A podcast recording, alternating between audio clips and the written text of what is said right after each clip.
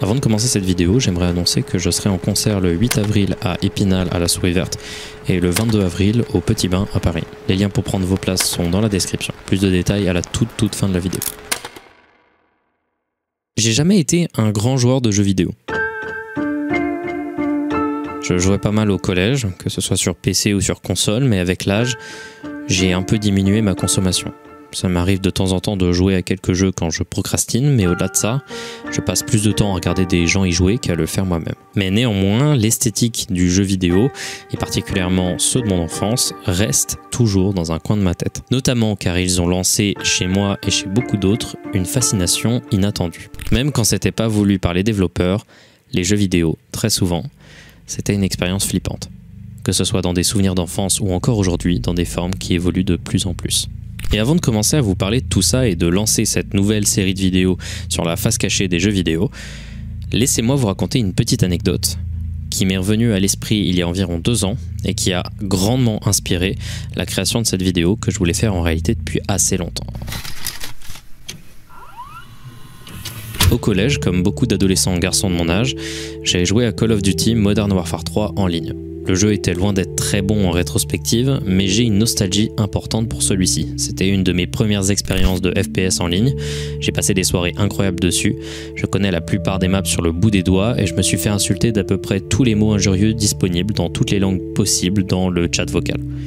Mais un jour, un truc m'est arrivé qui est arrivé à énormément d'autres joueurs et qui m'a un peu marqué. Je venais de rejoindre une partie avec peu de joueurs sur la map mission, ça jouait pas très bien et je m'ennuyais un peu, et au fur et à mesure de la partie, les joueurs ont visiblement commencé à s'ennuyer aussi, et ont lentement commencé à quitter la partie, un à un. Puis d'un coup, je me suis retrouvé tout seul. Mes souvenirs du jeu sont assez flous et je me souviens plus très bien ce qui se passe lorsqu'il y avait plus trop de joueurs. Mais normalement, un décompte était censé apparaître qui à son terme, s'il n'y avait pas de joueurs supplémentaires qui avaient rejoint la partie, devait arrêter celle-ci. Mais là, le jeu a juste bugué. Je me suis retrouvé seul sur la map pendant plusieurs minutes. Et je suis très très loin d'être la seule personne à le dire, mais le feeling quand on est un gosse sur une map complètement vide dans un jeu designé exclusivement pour le jeu en ligne, c'est un sentiment très étrange qui mêle peur, solitude et fascination. Je me suis retrouvé instantanément à me balader un peu sur la map. Tout était excessivement silencieux. Une carte designée pour des affrontements était à présent supprimée de son utilité principale, et tout semblait donc ne pas être à sa place. Quand je tendais l'oreille, j'entendais le vent, puis des bruits d'animaux, et de temps en temps des trucs indéchiffrables et des bruits ressemblant à des voix au loin.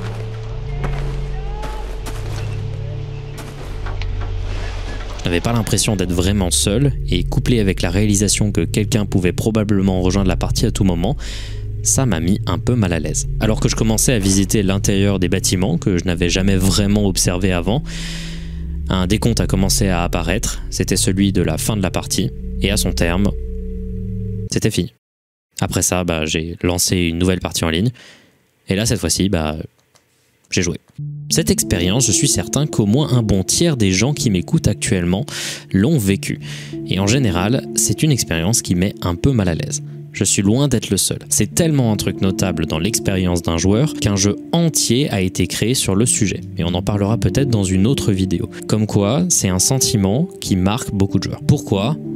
On verra ça bien plus tard dans la vidéo. Cette expérience m'est revenue en tête il y a déjà deux ans quand je suis tombé sur une vidéo du youtubeur The Librarian s'appelant Cette sensation terrifiante, qu'est-ce qu'il se passe avec les jeux sources? Cette vidéo assez courte se penchait sur l'étrange sensation que l'on peut ressentir lorsqu'on joue sur des maps de jeux vidéo utilisant le moteur source. C'est un moteur de jeu créé par Valve qui a un style graphique et un moteur physique très très reconnaissable et de nombreux jeux ont été créés dessus qui ont eu un grand succès, que ce soit Portal, Left 4 Dead, Half-Life 2 et, et c'est ce sur quoi on va se pencher, Garry's Mod. Garry's Mod, c'est un jeu sans objectif que vous connaissez probablement, un bac à sable complet permettant à des gens de créer des jeux des maps, des serveurs et donc de se créer eux-mêmes leur terrain de jeu ou de le partager avec d'autres personnes à travers les possibilités et limitations qu'offre le moteur source. Ça a créé des modes de jeu très connus comme Propunt. Dans sa vidéo, The Librarian se penche sur le sentiment de solitude et d'effroi qui peut être ressenti sur des maps du jeu et plus particulièrement il utilise l'exemple de la map RP Downtown V2, une map créée en 2008 par le joueur The Pro qui est devenue en un an la map la plus populaire pour jouer à des jeux de rôle de type Dark RP. Il s'agit d'un centre-ville simple et versatile avec des hôtels et d'autres bâtiments ainsi qu'une place centrale, mais également un réseau d'égouts sous la carte assez sombre. Au fur et à mesure du temps, des rumeurs ont commencé à se former autour de la map. Le créateur, The Pro, serait mort en 2011 selon des personnes qui le connaissaient. Et lentement, des témoignages de phénomènes paranormaux sur la map apparurent. Des fantômes, des silhouettes noires dans le coin de l'œil, des bruits ici et là, et des visages dans les fenêtres des bâtiments vides et vastes de la carte.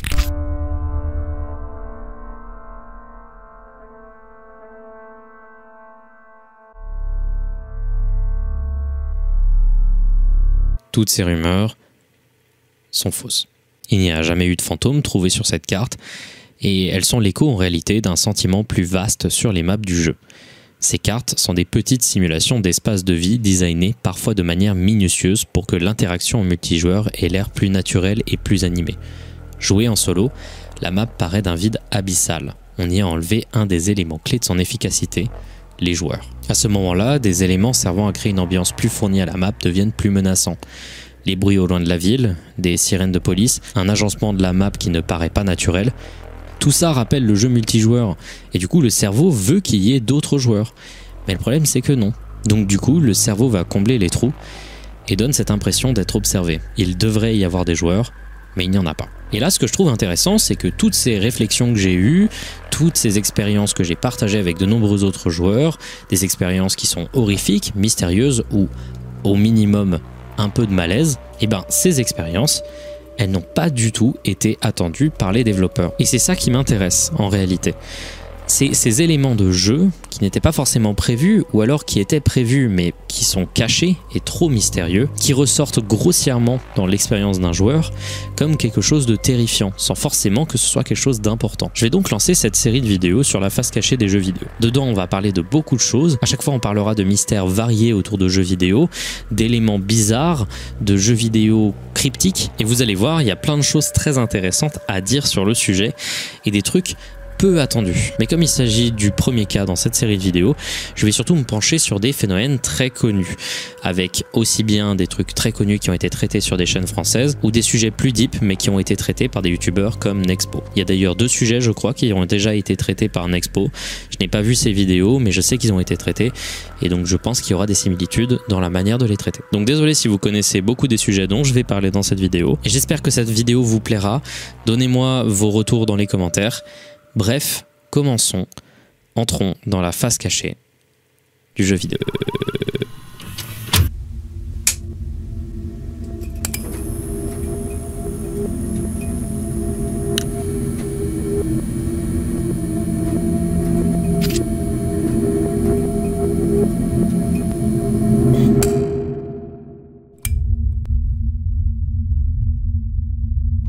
Ce premier cas, comme beaucoup d'autres sujets que je vais traiter, est assez connu, mais j'en parle pour une raison simple. Je sais d'avance que comme j'ai déjà traité de trucs beaucoup plus hardcore sur ma chaîne, on va se dire plus facilement, ça marque pas forcément ce genre de truc. Donc j'utilise ce cas-là pour expliquer le contraire. Un truc qui a marqué et fasciné beaucoup de joueurs, ce sont les easter eggs et les mystères cachés par les développeurs. Moi personnellement, ça m'a toujours mis mal à l'aise, mais je sais que c'est pas le cas de tout le monde. Pour ceux qui ne le savent pas, un easter egg ou œuf de Pâques en français, c'est un détail, un secret caché par un développeur de jeu qui se veut être soit une référence directe à une autre œuvre, soit un clin d'œil au joueur, soit un truc caché, inexplicable. Je me suis rappelé tout ça quand j'ai vu un TikTok qui racontait cette histoire. Le 23 juillet 2019, le youtubeur Sizable Door poste une vidéo sur un jeu vidéo auquel il avait joué durant son enfance, Army Man Sarge's Hero sur Dreamcast. Âgé seulement de 4 ans, alors qu'il jouait au jeu qui était plutôt moyen, il est tombé sur un easter egg dans un niveau qui l'a énormément marqué.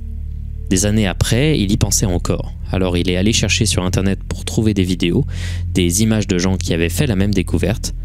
Strictement personne ne l'avait trouvé. C'est donc 20 ans après la sortie du jeu qu'il se décide enfin à partager sa trouvaille sur internet. Il allume le jeu, met des codes de triche, puis il rentre dans le niveau en question. My heart is beating on my chest right now. 18 years I've had this in the back of my fucking head. I've shown a few friends of mine and they don't believe it, but I'm finally able to show you guys this. Il se met à plat ventre devant un mur orange Alright, right here. et rampe dans un trou dissimulé de celui-ci. Voici ce qu'il y a derrière.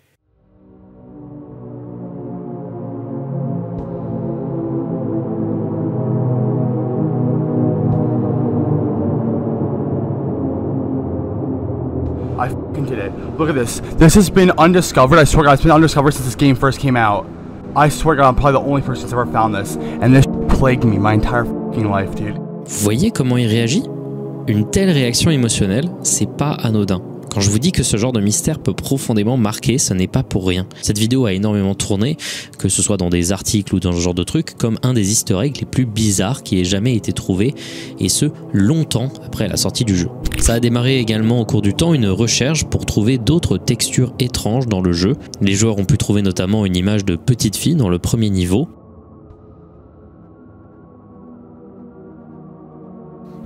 ou alors un code de triche changeant toutes les textures du jeu en des visages du développeur. Il y en avait en effet énormément. Ces textures, c'était des textures blagues faites par les développeurs qui ne devaient en réalité pas se retrouver dans le jeu final. C'était des placeholders, des textures qu'on utilise temporairement en attendant de les remplacer. Cette histoire est parfaite pour une introduction parce qu'elle rappelle deux choses qui vont être essentielles. D'abord, les jeux vidéo et les trucs bizarres qui peuvent se passer dedans, ça a un impact émotionnel sur les gens et ça peut énormément les marquer. C'est marquant comme d'autres médias peuvent l'être. Mais également, on ne peut jamais être sûr à 100% d'avoir trouvé tout dans un jeu. Même quand on a regardé dans les fichiers du jeu, etc., il peut toujours avoir ce petit truc caché qui peut passer inaperçu, peut-être à jamais. La Game Boy s'est vendue en des quantités aberrantes.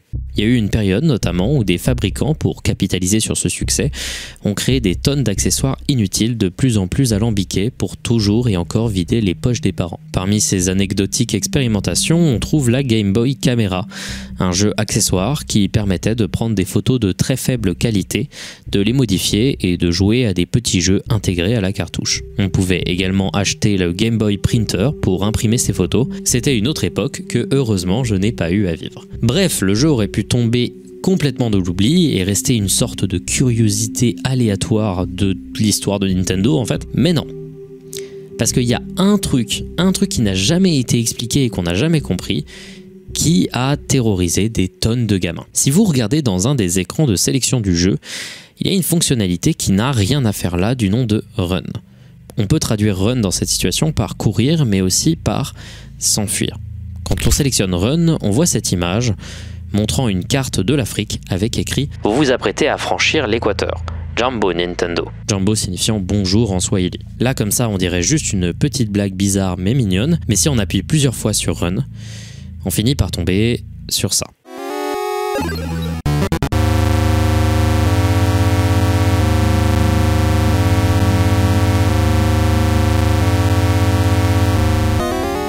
Au-dessus des visages, des messages apparaissent, dont le très célèbre De qui essayes-tu de t'enfuir? L'ambiance sonore est menaçante et les images sont vraiment efficaces, surtout dans la version japonaise du jeu où ces deux images supplémentaires sont disponibles. Il n'y a jamais eu la moindre explication pour cette blague, mais elle a au moins permis au jeu de ne pas sombrer dans l'oubli. On ne sait pas non plus quelle est l'origine de ces images, est-ce que c'est des employés, est-ce que c'est des... On ne sait pas, et aujourd'hui il s'agit d'un des mystères du jeu vidéo les plus connus sur Internet.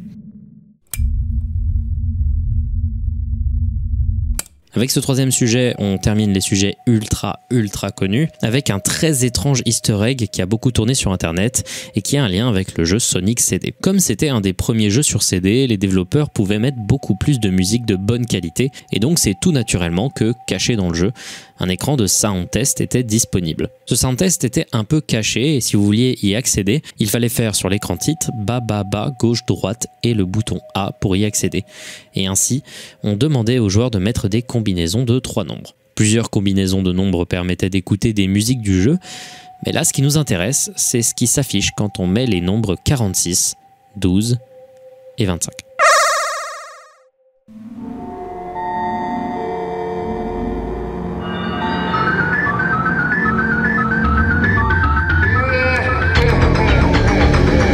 Avec cet écran super bizarre, avec cette tapisserie de Sonic au visage difforme, cette musique stressante avec des rires ralentis en fond, et la phrase Le fun est infini avec Sega. Message signé par un certain Majin, ce qui veut dire démon en japonais.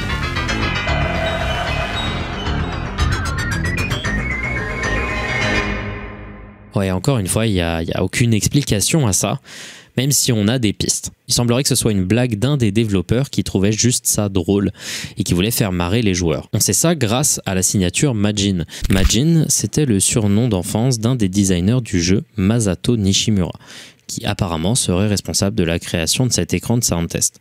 De ce que j'ai pu voir, on n'a jamais eu vraiment la confirmation, mais il est sur Twitter et si vous avez envie de lui poser la question, euh, peut-être que vous serez un des chanceux à la voir. California Speed, c'est un jeu sur Nintendo 64 sorti en 1999. C'était un jeu de course assez standard, présentant un panel assez étendu de voitures et de circuits. Le jeu n'est pas très beau, bien qu'il soit coloré, et les contrôles de ce que j'ai pu voir étaient un peu mauvais. Bref, c'est un jeu qui aurait pu tomber encore une fois dans l'oubli s'il n'y avait pas eu un petit détail. Dans le jeu, comme dans beaucoup d'autres jeux de course, on peut voir de nombreux panneaux de fausses publicités et sponsors, toujours soit simples, soit humoristiques. En revanche, si vous vous rendez sur le circuit Mojave Desert et vous arrêtez peu après la ligne de départ sur le côté de la route, vous tomberez sur un panneau très différent des autres.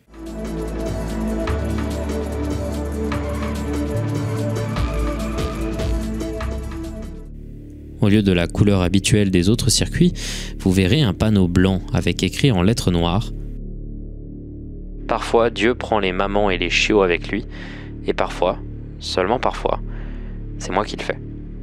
C'est en effet très bizarre et ça n'a clairement rien à faire dans le jeu. Easter egg a été révélée de manière significative au grand public sur le subreddit Creepy Gaming que je trouve génial en 2014. Ce subreddit il a inspiré l'intégralité de cet épisode hein, clairement. Il présente des événements flippants et inattendus qui se passent dans des jeux vidéo et c'est legit, trop bien. Au début les gens avaient du mal à croire que c'était un vrai egg du jeu, beaucoup pensaient à un fake ou à un mod.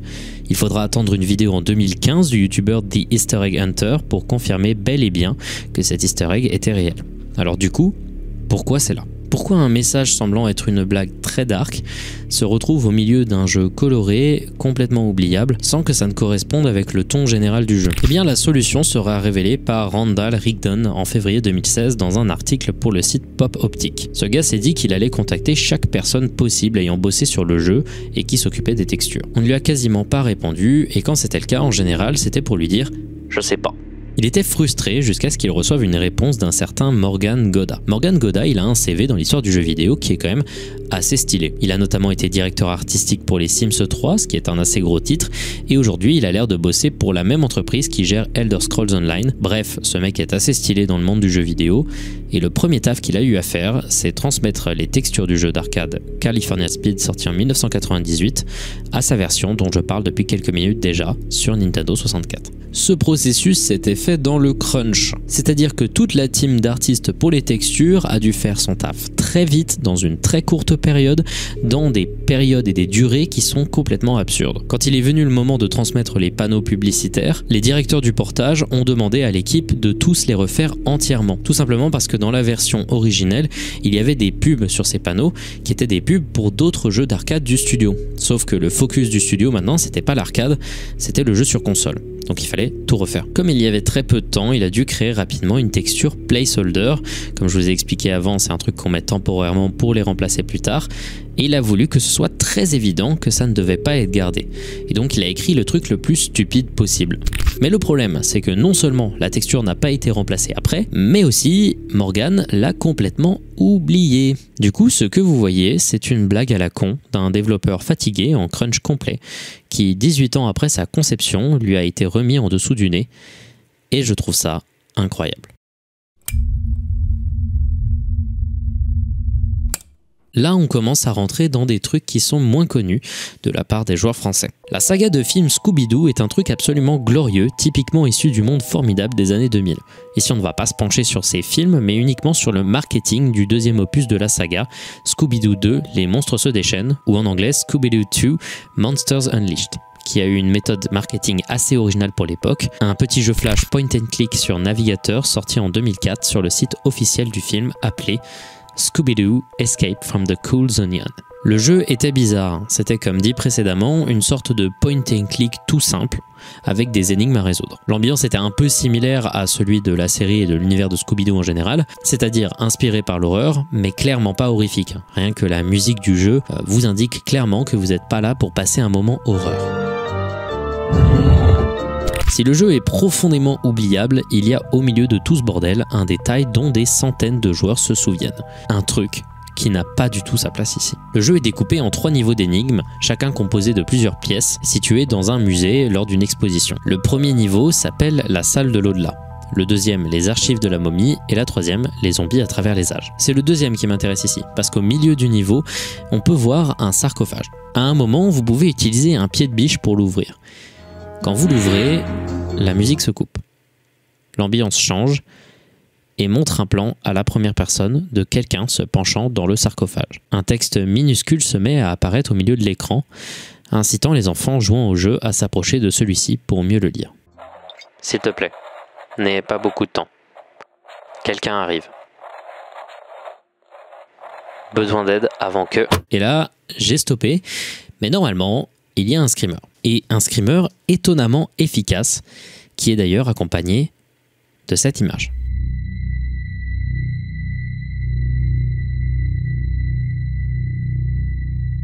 La mise en scène de ce moment, elle est assez brillante et t'étonne complètement du reste du jeu.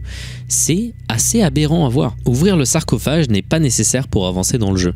Et en réalité, c'est juste un faux indice. Et arriver à l'ouvrir est plus difficile que de résoudre les autres énigmes. Aucun enfant ne s'y attendait. Et c'est resté pour beaucoup d'entre eux un véritable traumatisme. Je sais que certains soufflent déjà du nez parce que j'ai dit traumatisme, mais je rigole pas. Il suffit de se pencher dans les commentaires d'une vidéo qui en parle et on peut lire ce genre de choses. Ça m'a traumatisé quand j'étais enfant. J'avais passé tellement de temps à ouvrir le sarcophage comme si c'était un grand puzzle. J'avais hâte de l'ouvrir car je pensais que c'était comme ça qu'on sortait de la pièce.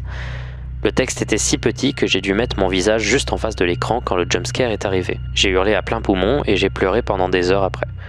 Je ne pouvais pas aller dans la cave où l'ordinateur était pendant une très longue période. Aujourd'hui, j'ai peur des caves, peur d'être dans le noir, et j'ai peur que les ordinateurs aient des comportements non attendus car maintenant mon cerveau me dit que c'est un puzzle pour le faire bugger et que quelque chose de mauvais va m'arriver dès lors que je le verrai. Pourquoi est-ce que c'était dans un jeu vidéo pour enfants?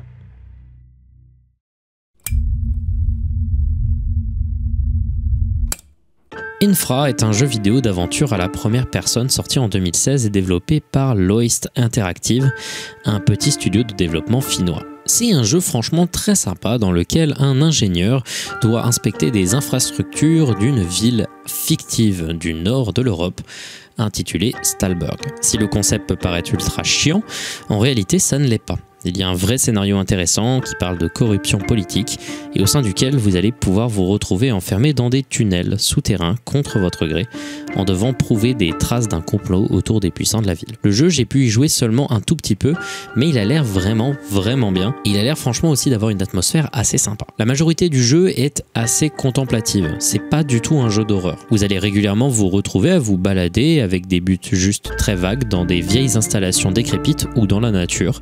Et là, vous allez commencer à trouver des détails chelous, cachés un peu partout. Ces détails constituent un ARG encore non résolu, si j'ai bien compris, autour du jeu, qui est détaillé sur le Stalberg Wiki. Et c'est légitimement fascinant, la quantité de vie qui a été insufflée dans un jeu qui aurait pu être profondément terre à terre. Un truc que j'aime particulièrement dans ce jeu, c'est la présence importante du lore, qui est dissimulé de manière intelligente un peu partout dans le décor. Et en particulier, il y a un truc que j'aime, c'est la présence d'une légende urbaine autour de Mörke, qui signifie croque-mitaine en finnois. Murke, on peut le voir énormément dans le jeu dans plein de détails dissimulés partout. Que ce soit ici, où on voit son masque sous ce pont, ou ici, dans une grotte, ou alors encore dessiné sur des murs un peu partout. Déjà, ça met une certaine ambiance au jeu. Comme précisé avant, ce n'est pas du tout un jeu d'horreur. Mais avoir l'ombre de cette entité tout le long d'un jeu qu'on passe sous terre dans des tunnels claustrophobes, c'est déjà génial et suffisant pour foutre un léger frisson aux joueurs. Mais ici, j'aimerais parler d'un truc. Un petit détail, un petit historique du jeu, je trouve brillant. À un moment du jeu, le joueur doit se balader dans une section appelée les tunnels d'eau Bergman. Après avoir erré dans ces tunnels et après une suite d'événements que je ne vais pas donner pour des raisons de spoil, vous vous retrouverez à devoir vous échapper de ces tunnels alors que ceux-ci s'apprêtent à s'effondrer en prenant un ascenseur. Mais si vous regardez autour de vous dans la salle de l'ascenseur, vous verrez une autre porte qui mène à un tunnel nommé le tunnel B2. Si vous essayez de l'ouvrir, vous verrez qu'elle est fermée à clé. En réalité, si vous voulez avoir accès à cette section, il faudra trouver un fusible, une clé bien cachée juste ici, et connaître un code qui lui aussi était bien caché au pif sur un calendrier plus tôt dans le jeu. 4027. La clé permet d'ouvrir la porte du sas du tunnel B2. Le fusible permet de donner de l'électricité au code de la porte que l'on peut entrer par la suite. On a à peine le temps de lire une note qui nous indique qu'il ne faut surtout pas rentrer dans le tunnel, que l'on est déjà en train de franchir la porte. Et soudain, changement d'ambiance. Plus de musique, juste un long tunnel plongé dans le silence. Le premier réflexe est donc d'essayer de le franchir. Au fur et à mesure de votre chemin, vous commencerez à entendre des bruits inquiétants, des voix, des respirations fortes.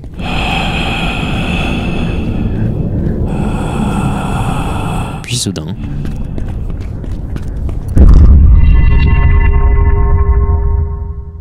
Ouais, c'est flippant et c'est plutôt efficace. Et c'est encore plus fou que ce soit pas le seul truc de ce type qui soit caché dans le jeu. L'ambiance est très bien gérée et c'est un des secrets intentionnels que je trouve les plus intéressants de l'histoire du jeu vidéo. Ça fait vivre un peu la silhouette de Murke qui plane sur l'intégralité du jeu et franchement, c'est ultra bien foutu. The Hall of Tortured Souls. Celui-là, il sonne vraiment comme une creepypasta, mais il est pourtant réel. Laissez-moi vous parler d'un easter egg qui se situe dans un des jeux les plus joués de l'histoire du jeu vidéo, le très célèbre Microsoft Excel 95. On dirait une blague, mais je vous promets que je troll pas. Il y a bel et bien un easter egg hyper bizarre et obscur caché dans Excel 95, disponible uniquement du coup sur Windows 95 et qui a été supprimé par la suite comme la quasi-totalité des easter eggs de Microsoft. Et je trouve qu'il y a une atmosphère particulièrement efficace et flippante dans celui-ci. Pour déclencher ce secret, rendez-vous sur une nouvelle page vierge Excel 95. Rendez-vous ensuite à la ligne numéro 95 et sélectionnez l'intégralité des cases de la ligne en appuyant sur le chiffre 95. Sélectionnez ensuite la case B95, appuyez ensuite sur LED, puis sur À propos de Excel. Maintenez ensuite CTRL, ALT et SHIFT et appuyez sur Tech Support et une fenêtre apparaîtra. Cette fenêtre s'appelle The Hall of Tortured Souls, la salle des âmes torturées. Il s'agit d'un mini-jeu en 3D primitive à la Doom. Dans ce jeu, vous apparaissez dans cette salle verte avec des piliers bleus. On peut voir quelques fenêtres, à travers desquelles on peut observer un ciel rouge et un horizon vide. Si vous utilisez les flèches directionnelles de votre clavier, vous pouvez vous déplacer. Vous pouvez également utiliser les touches D et C pour regarder en haut et en bas. C'était vraiment les débuts du FPS. Si vous vous déplacez, vous pourrez passer cet escalier bleu qui amène à une petite pièce rouge avec des crédits probablement les gens ayant bossé sur Excel, qui ne bénéficiaient pas forcément de reconnaissance à l'époque. Si pour l'instant l'ambiance est un peu étrange, mais ça va, les choses deviennent plus intéressantes lorsqu'on réalise un cheat code. Donc oui, il y a un secret caché dans un secret. Tapez E-X-C-E-L-F-K-A, Excel FKA, et vous verrez le mur à l'arrière de la première salle disparaître. Vous tomberez alors sur cette grande salle rouge avec un petit chemin bleu surélevé. Franchissez-le doucement pour ne pas tomber car vous allez extrêmement vite et vous tomberez sur cette salle grise avec ses photos.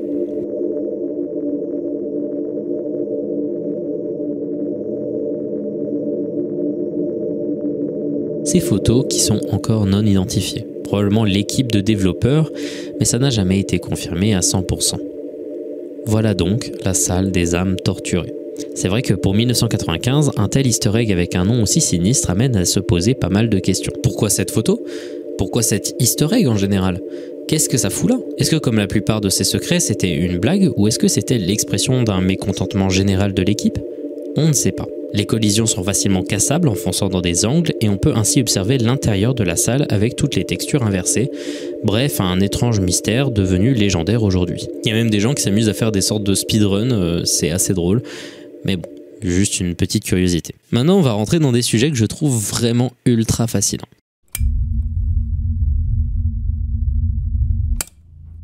The Museum of Anything Goes, c'est un de mes trucs préférés qui ait pu exister. Je rigole pas. C'est un jeu qui a été créé en 1995 par Michael Markowski et Maxwell Robinson, et il s'agit d'une sorte de proto-jeu éducatif qui est en réalité un délire psychédélique ultra étrange et magnifiquement daté. Pour vous dire, quand vous lancez le jeu, vous voyez ça. You can turn right, you can turn left, you can step forward, step backwards, move at an angle, or you can just click on. Vous voyez la couleur. Le jeu se présente comme une sorte de balade au sein d'un musée. Le musée de tout est permis, c'est la meilleure manière de traduire le titre du jeu. Et je ne rigole pas, ce jeu n'est jamais prévisible. C'est n'importe quoi du début à la fin. Le jeu regorge de centaines d'animations, de puzzles et d'events incompréhensibles, toujours très cheap et profondément random. Genre au hasard de votre voyage, vous tomberez sur ce genre de truc.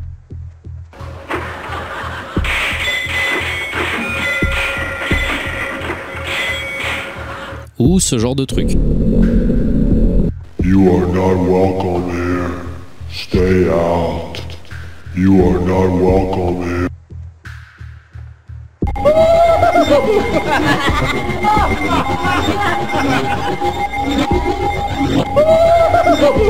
Ici, si vous cliquez ici, ben vous verrez ça.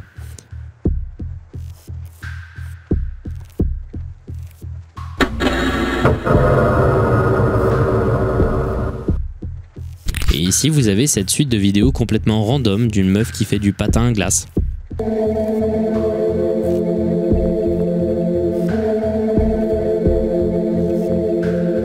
Et c'est comme ça tout le temps. Ce jeu, il est incompréhensible, ça regorge de trucs complètement aléatoires et c'est jamais prévisible. Mais, et vous l'avez remarqué, l'ambiance du jeu est pas tout à fait accueillante. D'abord, moi je vous mets une musique en fond, mais en réalité le jeu est plongé dans un profond silence, régulièrement arrêté par des crachats de bruit aléatoires.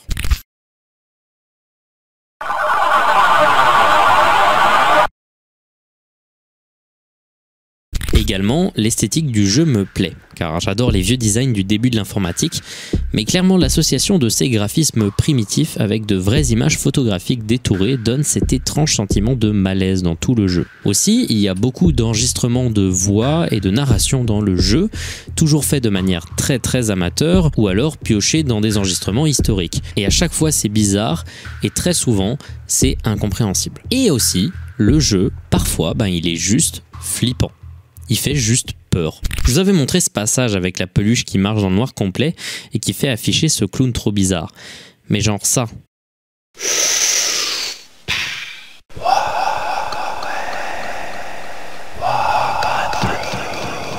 Ce sound design, c'est clairement fait pour mettre mal à l'aise. Et genre euh, ça.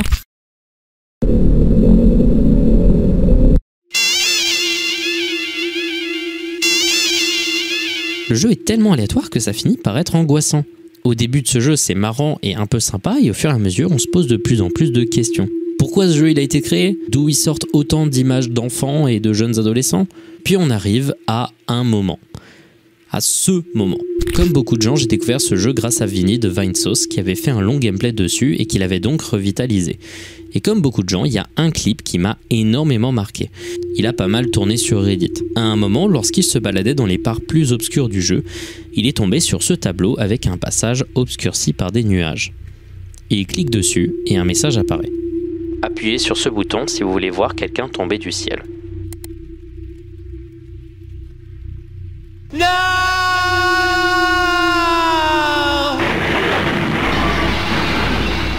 Classique élément random du jeu, mais une fois que l'animation a joué, vous voyez ce message. Regarde ce que tu viens de faire.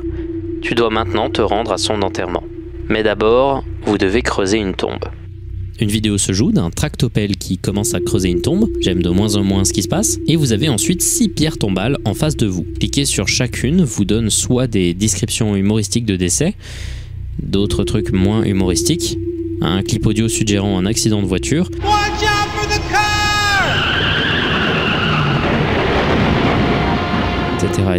Mais juste après, si vous appuyez sur le bouton pour passer au prochain tableau, vous verrez une vidéo d'un vrai enterrement.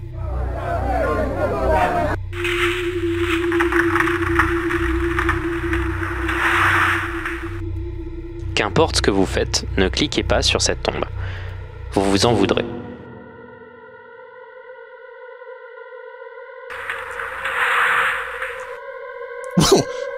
Whatever you do, don't click the grave. You'll be sorry. What, a spooky skeleton? Oh my god, that's a dead body. Get me out. The fuck is this?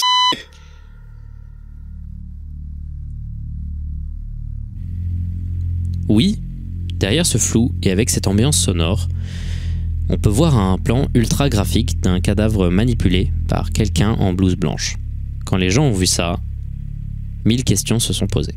Là, ouais, c'est le moment où le jeu il arrête d'être marrant et on se pose vraiment des questions parce que euh, c'est une image, c'est une vidéo euh, dont la source n'a toujours pas été trouvée. Beaucoup de gens ont analysé cet enregistrement parce que beaucoup avaient peur que vraiment on était en face d'un cadavre complètement impromptu situé dans un jeu vidéo éducatif. Et en fait, il semblerait qu'il s'agirait juste de la carcasse d'un cochon. Mais d'abord, c'est vrai que ça a l'air un peu humain. L'éclairage de la vidéo donne pas du tout cette impression qu'on regarde de la viande, mais bien qu'on regarde un vrai cadavre bien décrépit et bien pourri. Mais la viande, ça reste aussi un cadavre, donc euh, important de le rappeler. La théorie du cochon semble être la plus probable car malgré le fait que le jeu veuille clairement indiquer qu'il s'agit d'une dépouille humaine, il semblerait que les os soient trop gros pour que ce soit le cas. Mais quand même, certaines personnes maintiennent qu'il s'agirait d'un cadavre à cause de la présence de cette machine, qui est soit un outil permettant de se débarrasser de restes inutilisables de viande, ou un outil de crémation. Maintenant, qu'est-ce que ça fout dans un jeu éducatif? Bah en vrai avec tout ce que je vous ai dit, clairement le jeu il n'a pas l'air d'être vraiment un vrai jeu éducatif. On dirait plutôt une sorte de délire artistique plutôt intéressant, mais aussi pas forcément fait pour tous les publics. Énormément de moments du jeu font référence à la mort de manière assez violente, avec de l'humour très nihiliste. Bref, ça demanderait d'essayer de contacter les créateurs, même s'ils ont l'air d'être difficilement trouvables étant donné que le jeu est très vieux, mais ça pourrait nous apporter des réponses. La solution très probable, c'est que ce soit genre des images stock très vieilles et un peu obscures qui ont été filmées euh, dans le coin où ont été filmées un peu tout le reste des vidéos qui sont trouvables dans le jeu. Mais pour l'instant, ça reste un mystère. Personne ne sait d'où ça vient.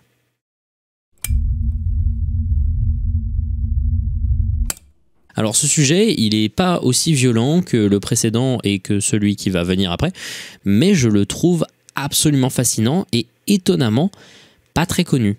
Laissez-moi vous parler d'un mystère inexpliqué du jeu Saints Row 2, un GTA-like très connu, un mystère qui tourne autour d'une créature qui s'appelle le Freezer.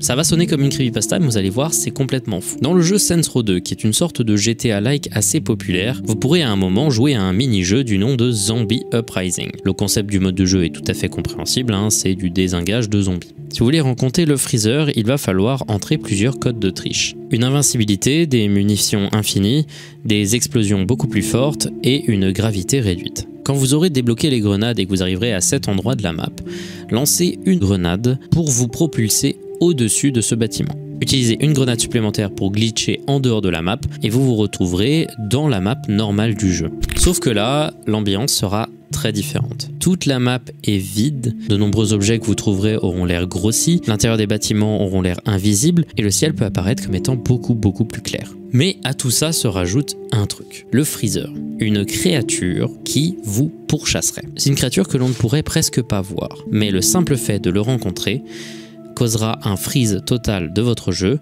qui peut avoir des dégâts sur votre sauvegarde ou le jeu entier. Le truc c'est qu'à chaque fois que le jeu freeze quand vous rencontrez le freezer, vous verrez toujours quelque part dans l'image une silhouette légèrement grise et bleutée, un peu terne, qui vous observe au loin ou plus ou moins proche du joueur. Il est possible parfois de brièvement voir cette silhouette et que le jeu ne crache pas. mais généralement ça arrive dans les secondes à venir.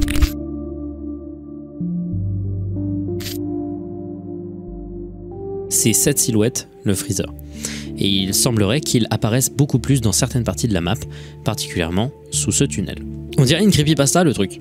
Et très sincèrement, quand j'ai vu le truc, il a fallu beaucoup d'efforts pour arriver à me convaincre que c'est réel. Surtout que ça a été fait très peu de fois, que ça n'arrive que sur le portage Xbox 360 du jeu et que beaucoup de gens semblent être très sceptiques. Mais c'est vrai, le freezer existe. Et le pire dans tout ça, c'est que ce n'est pas volontaire du tout. Ce bug, cette créature, ce n'est que une coïncidence liée au code bordélique de Saints Row 2. Il n'y a aucune explication. Et l'apparition de cette silhouette, pareil, c'est une coïncidence. C'est un bug qui apparaît comme une créature qui vous pourchasse. Je trouve ça ouf.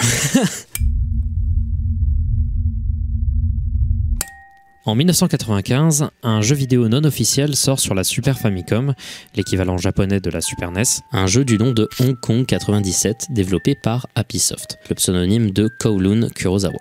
Kurosawa, c'est un journaliste qui a créé ce jeu en une semaine pour se moquer du Nintendo Seal of Quality, une norme de qualité imposée aux développeurs voulant créer des jeux sur la console, où en gros si tu voulais pouvoir sortir ton jeu, il fallait que tu l'envoies à Nintendo, qu'il vérifie que le contenu était ok et que tu les payes une grosse somme pour ensuite pouvoir lancer officiellement ton jeu sur le marché. C'est un truc qui a beaucoup contribué à la réussite de la console et qui a un peu sauvé le jeu vidéo du naufrage, tout simplement parce qu'avant ça, la console majeure c'était l'Atari, qui n'avait pas ce genre de contrôle qualité sur les jeux qui pouvaient sortir par l'éditeur de la console, ce qui fait que les développeurs de jeux vidéo sortaient des jeux bâclés à la pelle, et du coup il y avait un surplus de cartouches invendus euh, qui servaient à rien, de jeux faits à la va-vite, c'était un cauchemar. Donc Kowloon Kurosawa a fait ce jeu pour se moquer de ce système. C'est un jeu ultra mauvais produit en très peu de copies et il contient énormément de contenu volé, dont des images d'acteurs comme Bruce Lee et Jackie Chan, extraits de films aléatoires. Le jeu était littéralement vendu dans la rue random par Kurosawa avec d'autres jeux qu'il avait réalisés pareil pour se moquer du seal of quality et c'était pas vraiment des jeux et à chaque fois ça avait du contenu un peu euh, euh, limite limite hein, par rapport à ce que Nintendo voulait avoir comme ligne directrice. Alors, je refais cette partie-là parce que je me suis, je crois, un peu trompé. S'il est vrai que Colin Kurosawa a déjà vendu des jeux dans la rue, il y aurait eu de la publicité pour Hong Kong 97 dans un magazine qui s'appelait Game Urara. Alors comme ça, ça paraît sympa, mais en réalité, Game Urara, c'est un magazine de jeux vidéo ultra violent qui est apparu seulement 5 fois. Hong Kong 97 apparaît dans la première édition en dessous d'un dessin d'une meuf sain à l'air. Bref, ça reste tout aussi fou que l'histoire du jeu. Et de ce que j'ai compris, le magazine lui-même a aidé à la distribution de Hong Kong 97.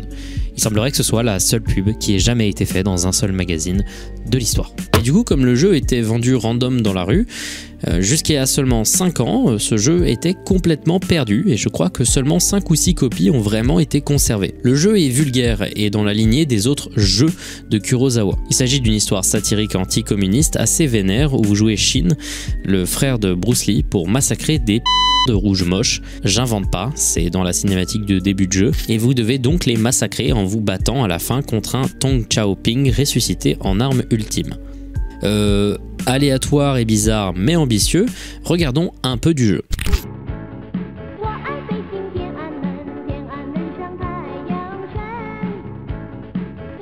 C'est littéralement considéré comme un des pires jeux de l'histoire du jeu vidéo. C'est véritablement un désastre sur tous les niveaux. Le jeu est buggé, inintéressant, l'histoire est écrite dans un anglais très mal traduit, et en plus de ça, la seule bande son du jeu, c'est un loop de 6 secondes d'une chanson chinoise qui s'appelle Beijing Tiananmen. Bref, le jeu n'est pas bon et c'est pour ça qu'il est devenu profondément légendaire. Et c'est un des exemples les plus typiques de ce qu'on appelle le shovelware, le fait de faire du jeu vidéo de manière complètement bâclée, comme si on les jetait à la pelle. Ça a été ramené au goût du jour par l'AVGN, l'ancêtre de JDG, qui en a parlé dans une vidéo qui aujourd'hui compte 10 millions de vues. Mais un détail du jeu, souligné dans la vidéo, va lancer plusieurs années de spéculation, particulièrement à cause d'un détail. L'écran de Game Over. Là, pour vous, l'écran, il est flou. Mais derrière ce flou, il y a une image d'un cadavre avec au-dessus des indications de caméra VHS. À ce moment-là, les théories vont fuser, parce que personne n'avait le contexte de l'image, et franchement, ça n'avait pas sa place ici. Certains se disaient que c'était potentiellement un acteur, mais le sang, l'image, la pose, les instructions VHS, ça ressemblait vraiment à un vrai. Alors, je vais vous donner quelques théories qui tournaient à l'époque parce que c'est assez intéressant. La théorie principale était qu'il s'agissait du corps d'un individu très peu connu du nom de Leszek Blajinski qui avait mis fin à ses jours trois ans auparavant. Leszek c'était un boxeur polonais qui souffrait d'une grave dépression après la mort de sa femme. Très peu est connu à son sujet, à part le fait que son visage ressemblait un peu à celui du gars dans le Game Over. Cette théorie rejoint un paquet d'autres qui ont tous le même point commun, pointer du doigt le fait qu'on ne connaît pas la source de l'image, et qui accuse donc le créateur d'avoir tué quelqu'un et d'avoir mis une image dans le jeu. Flippant hein Bien, sachez que pour une fois, on a eu le fin mot de l'histoire. Alors que plusieurs enquêteurs commençaient à trouver des copies jouables du jeu, notamment le Ultra Elfie Video Game Nerd, qui a notamment réussi à interviewer Kurosawa, des gens ont fini par dire qu'ils connaissaient en fait l'image, et qu'elle venait de ce qu'on appelle un mondofilm, du nom de Alors, qu'est-ce que c'est qu'un film mondo? Eh ben, c'est un type de cinéma d'exploitation qui s'inspire du film Mondo Cane, littéralement ça signifie monde de chien en italien, qui est un film de propagande pro-coloniale dont l'objectif est de montrer les pratiques les plus violentes de culture non occidentale, avec évidemment un énorme billet colonialiste et aussi de la mise en scène présentée comme étant vraie. Et en réalité, aujourd'hui, quand on parle de film mondo, on parle de documentaires qui sont en réalité des mixtapes gore montrant des images ultra choquantes de morts, soi-disant pour transmettre un message. C'est des films monstrueux, contenant des vraies images de gens morts, torturés, déchiquetés et certains des pires trucs possibles, sans vraiment de narration, pour donner un côté ultra choquant et faisant réel. L'image de ce game over est un vrai cadavre, un cadavre d'un civil bosniaque, tué par des Serbes durant la guerre de Bosnie-Herzégovine. C'est vraiment de très mauvais goût. And to the people wondering who the person is at the game over screen, he doesn't know. He never knew. It was taken from a regular VHS sold at a store.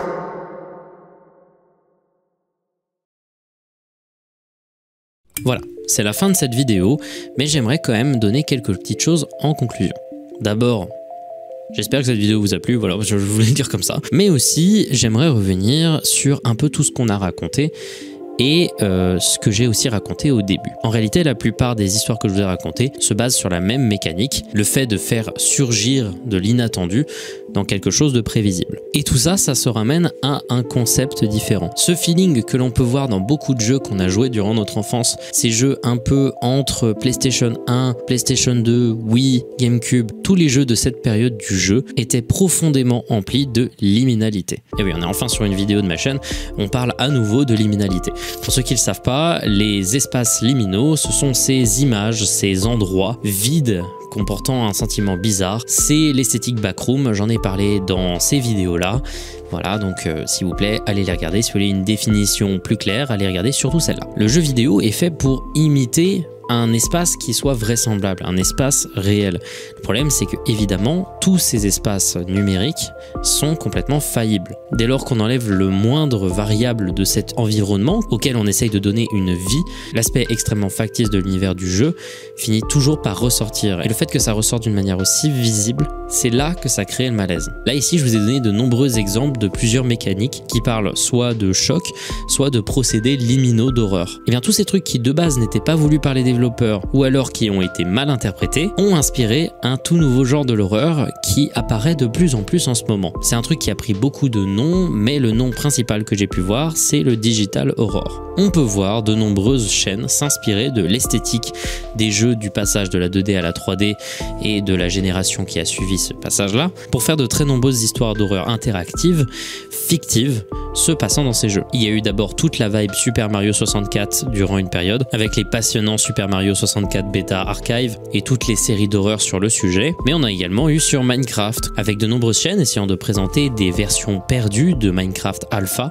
où il se passe des choses étranges, ou alors on peut voir des entités. Je trouve que c'est ultra créatif et que c'est plutôt intéressant et que ça touche à des sensibilités qu'on a eu beaucoup, parce que le jeu vidéo a fait partie, pour beaucoup de gens qui me suivent, hein, du développement dans l'enfance. Mais je trouve que encore maintenant, ça n'a pas encore été utilisé d'une manière que je trouve vraiment convaincante à 100%. Il y a eu des trucs intéressants, mais pas à 100%. Enfin non, il y en a un qui a été à 100%, et c'est Petscope. Et l'esthétique m'a tellement touché que j'en ai fait euh, plus de deux heures de vidéo. Donc il y a clairement quelque chose d'intéressant à creuser dans tout ça. Il y a une esthétique bourgeonnante qui ne demande qu'à être utilisée d'une manière vraiment crédible et vraiment intéressante, mais il semblerait que ça ne soit pas encore fait. Et vous savez très bien ce que ça veut dire, vous avez un de boulevard pour créer des fictions sur Internet d'horreur qui soient intéressantes dans le domaine du jeu vidéo. Si vous êtes euh, programmeur, si vous êtes designer, si vous êtes graphiste, vous pouvez vous rejoindre et essayer de créer le futur grand classique de l'horreur sur Internet. Sur ce, moi j'ai hâte de voir ce que vous allez pouvoir faire et j'espère que cette vidéo vous aura plu. Donnez-moi vos euh, retours sur cette vidéo dans les commentaires pour savoir s'il y a des choses que je devrais faire différemment et si vous voulez revoir un épisode de la face cachée des jeux vidéo. Voilà, donc c'est la fin de cette vidéo. Euh, J'espère qu'elle vous a plu. Euh, je l'ai déjà dit, j'ai déjà dit. Comme j'ai pu le dire au début de la vidéo, je serai en concert donc le 8 avril à Épinal, à la Souris Verte, et le 22 avril au Petit Bain à Paris. Ouais, dupe, on s'en branle de ta musique, voilà, mais je fais ce que je veux, bon sang. On essaye d'augmenter un peu le nombre de concerts que l'on réalise en ce moment avec le groupe. On est en train vraiment de de progresser, on devient vraiment de mieux en mieux. Ça va être, on vous prépare vraiment du lourd. Euh, et c'est notamment parce que euh, l'album arrive, je pense, fin 2023. On croise les doigts. Je suis très très très très fier de, de ce que j'ai, de ce que je peux proposer pour l'instant. Euh, il va y avoir des dingues qui vont arriver. Vous allez voir, ça va être vraiment vraiment cool.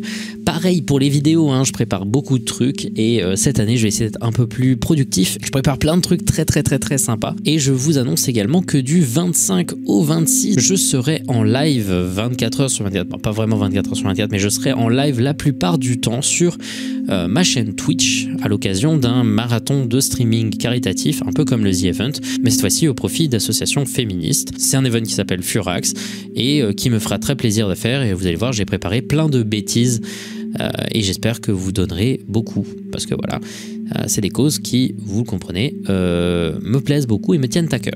Voilà, donc j'espère que cette vidéo vous aura plu. Voilà, à la prochaine. Merci de me suivre et j'ai rien d'autre à dire.